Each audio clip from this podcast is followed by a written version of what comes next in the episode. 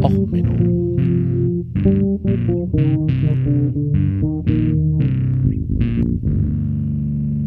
Der inkompetente Podcast über Dinge aus Militär, Technik und Computer, die so richtig in die Hose gingen.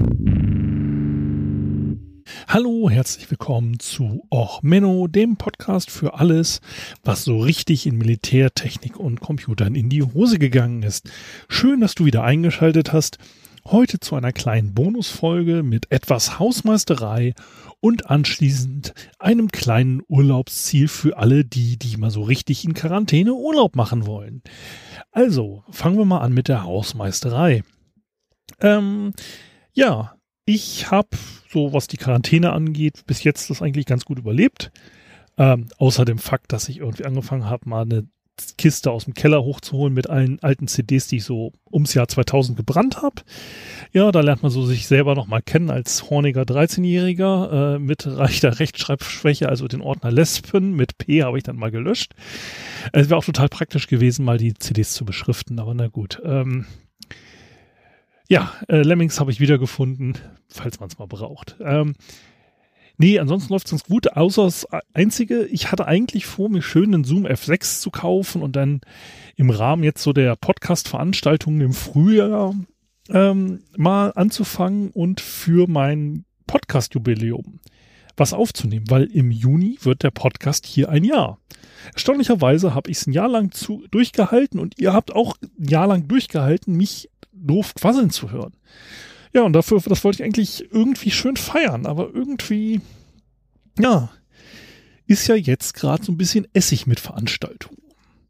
Und deswegen dachte ich mir, ich hau jetzt mal diese Hausmeisterei rechtzeitig raus, weil ich habe jetzt bin am überlegen, im Mai irgendwie mal nochmal so eine Gala-Folge aufzunehmen mit, ja, irgendwie ein paar Gästen wieder mal über Studio Link. Äh, war ja so schon mal ganz witzig und ähm, ja, wenn ihr Lust habt, irgendwie mitzumachen oder mir ein Grußwort reinschicken wollt oder ähnliches, äh, tut das einfach in nächster Zeit oder kommt auf mich auf den üblichen Wegen, so Twitter, E-Mail, Telefon, Mastodon, je nachdem, wie ihr mich kontaktieren könnt oder wollt, äh, kommt einfach mal auf mich zu. Ähm, wenn ihr Bock habt, irgendwie über eure liebsten Fehlschläge zu reden oder wir machen wieder eine Folge über Podcast-Fails. Also ich habe so noch keine direkte Idee. Ich wollte es einfach nur rechtzeitig mal in den Raum stellen, dass ja, wie gesagt, mein Geburtstag, äh, der Podcast-Geburtstag ansteht. Mein Geburtstag steht auch irgendwann an. Das ist leider eine biologische Notwendigkeit. Ähm, aber der Podcast, wie gesagt, wird jetzt ein Jahr alt und dachte ich, da muss man mal ein bisschen was zu feiern. Ich habe noch keine Idee, aber bis jetzt waren ja auch die Folgen ohne jeden Plan, aber dafür mit Gästen. Ähm, ja, immer richtig witzig. Und deswegen, naja. Ähm, das wäre so der Hausmeisterteil. Also wie gesagt, ähm, meldet euch gerne ähm, und mal gucken, was wir dann daraus machen. Ansonsten, ja, kommen wir jetzt zum Hauptthema. Ich rede von Friedrich Löffler. Also nicht Friedrich Löffler, sondern Friedrich Löffler. Also Friedrich Löffler, ähm, also nicht der Friedrich Löffler. Also der eine Friedrich Löffler, der war einer der ersten Unterzeichner der Genfer Konvention. Das war ein Militärarzt im preußischen Dienste. Ich rede von seinem Sohn Friedrich Löffler, einer der ersten Mikrobiologen und Hygieniker Deutschlands ähm, Friedrich Löffler, also Junior, 1852 in Frankfurt geboren, Frankfurt-Oder, ähm, und am 9. April 1915 in Berlin gestorben. Und ähm, er hatte halt in Würzburg ab 1870 Medizin studiert und ähm, wurde dann später Arzt und Chirurg erstmal.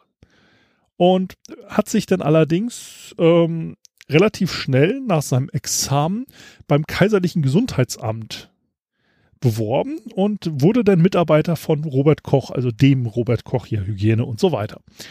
Und der hatte dann angefangen zu forschen, also Friedrich, und hat dann solche Reger von Informationskrankheiten wie Rotz, Diphtherie und Erisipil. Oh Gott, ich und Aussprache von Wörtern, die ich vorher noch nie gelesen habe. Ähm, Rotz übrigens, für die, die sich wundern, ist eine Krankheit von Pferden und Eseln. Ähm, das ist halt durch einen äh, besonders rotzigen Auswurf bei Pferden und Eseln ähm, verbreitet und äh, Lymphgefäße werden und es ist halt ein relativ starkes, äh, schlimme Krankheit für Pferde, die gerade bei Armeepferden für Probleme sorgte und deswegen natürlich auch für einen kaiserlichen Beamten im Hygieneamt natürlich hochinteressant war. Und Friedrich insgesamt hatte Spaß an Infektionskrankheiten, kann man so sagen. Und ähm, er hat dann zum Beispiel auch ähm, durch seine Arbeit später eine Professur am Königlichen Institut zu Greifswald ähm, gehabt. Und dort forschte er weiter und war dann einer der ersten, der den Erreger der Maul- und Klauenseuche ähm, beschrieb und damit rumexperimentierte. Und er wurde damit zum äh, äh, einem der Gründer der Virologie, die ja jetzt zurzeit in aller Munde sind. Und in den Rachen und Lungen leider. Ähm, und die, äh, das Problem an der Geschichte war, er war halt sehr begeistert von der Maul- und Klauenseuche und forschte da eifrig dran rum. Und hat sich dort halt auch ähm, als einer der ersten rausgetan, dass er nach ungefähr zehn Jahren ähm, ein erstes Schutzserum gegen die Maul- und Klauenseuche hergestellt hatte. Das wurde dann war allerdings zu teuer. Und er war dann halt, wie gesagt, auch als Kommunalhygieniker in Greifswald tätig und setzte sich halt zur Verbesserung der Stadtreinigung ein, Wasserabfuhr und so weiter, dass es halt ähm, deutlich besser wurde und war auch halt ein äh, erster Vorreiter der Kanalisation, die dann in Greifswald irgendwann gebaut wurde. Und irgendwann stellte sich halt raus, dass das, was er gemacht hatte, extrem hilfreich für die Forschung war, aber extrem schlecht für ähm, die Umgebung. Nämlich äh, in der Umgebung von Greifswald tauchte andauernd die Maul- und Klauenseuche wieder auf. Und diese Maul- und Klauenseuche ist halt, wie gesagt, für Viehbestände und auch teilweise für Menschen nicht ganz ungefährlich. Also hat man irgendwann gesagt, guten Tag, Herr Professor, wir schätzen Ihre Arbeit sehr, aber wir haben hier so eine kleine Insel in den Greifswalder Bodden. Ja, die gehört zu unserem Stadtgebiet, die gehört zu Greifswald. Die ist allerdings nicht gut erreichbar. Wissen Sie was? Sie wollten ja immer ein eigenes Forschungsinstitut. Wir gründen Ihnen zuliebe das Friedrich-Löffler-Institut. Und das Ganze hauen wir jetzt mal bitte auf die Insel und sie verschwinden mit ihren scheiß Viren auch auf diese Insel. Ähm, das war halt so, dass er 1910 äh, dort das erste virologische Forschungszentrum gründete. Da, damals noch nicht unter seinem Namen, aber ähm, da hatte man dann halt im Wesentlichen einen Stallraum für zwölf Rinder und einige Schweine, ein kleines Laboratorium in so einer Hütte, so 20 Quadratmeter und ein paar Wohnräume für Institutsdiener, damit man ja auch Personal dort hatte. Und ähm, es gab dann halt eigentlich auch keine Verbindung zum Festland. Da gab es nur den nach seinem Vater benannten Dampfer Löffler. Den hat man irgendwann später noch eine Drahtseilbahn gebaut, weil im Winter war halt dummerweise der See zugefroren. Und ähm, ja, 1913 wurde dann Löffler wieder nach Berlin gerufen und äh, im Ersten Weltkrieg wurde dort die Versuchsart und äh, Versuchsarbeit eigentlich komplett eingestellt. Aber seitdem ist sie wieder aufgebaut worden, denn ähm, auch im Zweiten Weltkrieg wurde dort sehr massiv geforscht und äh, damals dann hauptsächlich leider zur biologischen Forschung. Und nach dem Zweiten äh, Weltkrieg wurde es erstmal komplett geschleift als Reparationsleistung und danach aber wieder durch die DDR aufgebaut. Und äh, man benannte dann dieses Institut 1952 zu Löfflers Ehren, der in diesem Jahr dann 100 Jahre alt geworden wäre, und forschte dann an der Schweinepest, Geflügelseuchen und weiteren Krankheitserregern für Tierseuchen. Und im Endeffekt ist bis heute dort ein Forschungsinstitut, das allerdings ähm, ja heutzutage ca. 420 äh, Mitarbeiter hat Gibt auch noch andere Standorte dieses Instituts, äh, Braunschweig und so weiter.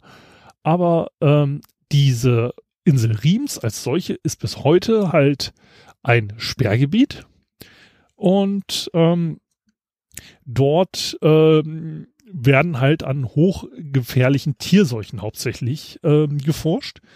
Ähm, man kommt dort halt jetzt mittlerweile über eine Art ähm, Fahrdamm rüber, der allerdings, wie gesagt, gleich schon Schilder hat, somit nicht betreten. Und äh, das ist ein ähm, Schutzlabor der Stufe 4. Ähm, also ein, die höchste Sicherheitsstufe mit sehr viel Ein- und Ausschleuseprozessen und so weiter, mit Kleidungswechsel, Duschen und so weiter. Ähm, ich finde es nur interessant, dass eins der ähm, wichtigsten Forschungslabore Deutschlands, was die Tierseuchen angeht, gegründet wurde, weil einem äh, der Bevölkerung der Professor so auf den Sack ging und er durch seine Unachtsamkeit mehrfach Tierseuchen in seiner Umgebung um das Institut hat ausbrechen lassen, weswegen man ihn auf eine einsame Insel verbanntet. Gut, die Insel ist jetzt nicht ganz so einsam, wie man es aus dem äh, normalen Bereich kennt, aber naja, na gut. Ähm, womit wir denn jetzt mal diese kleine Sonderepisode, diesen kleinen Bonus zur Geschichte der deutschen Virologie jetzt auch mal im Kasten haben. Wie gesagt, meldet euch, wenn ihr ähm, noch Ideen habt für die Sonderfolge äh, oder zum Podcast-Geburtstag. Und ansonsten hören wir uns regulär entweder bei der nächsten Bonusfolge oder wieder zur normalen Mittwochs-Normalfolge. Bis dahin, bleibt gesund, alles Gute, ciao, ciao, euer Sven.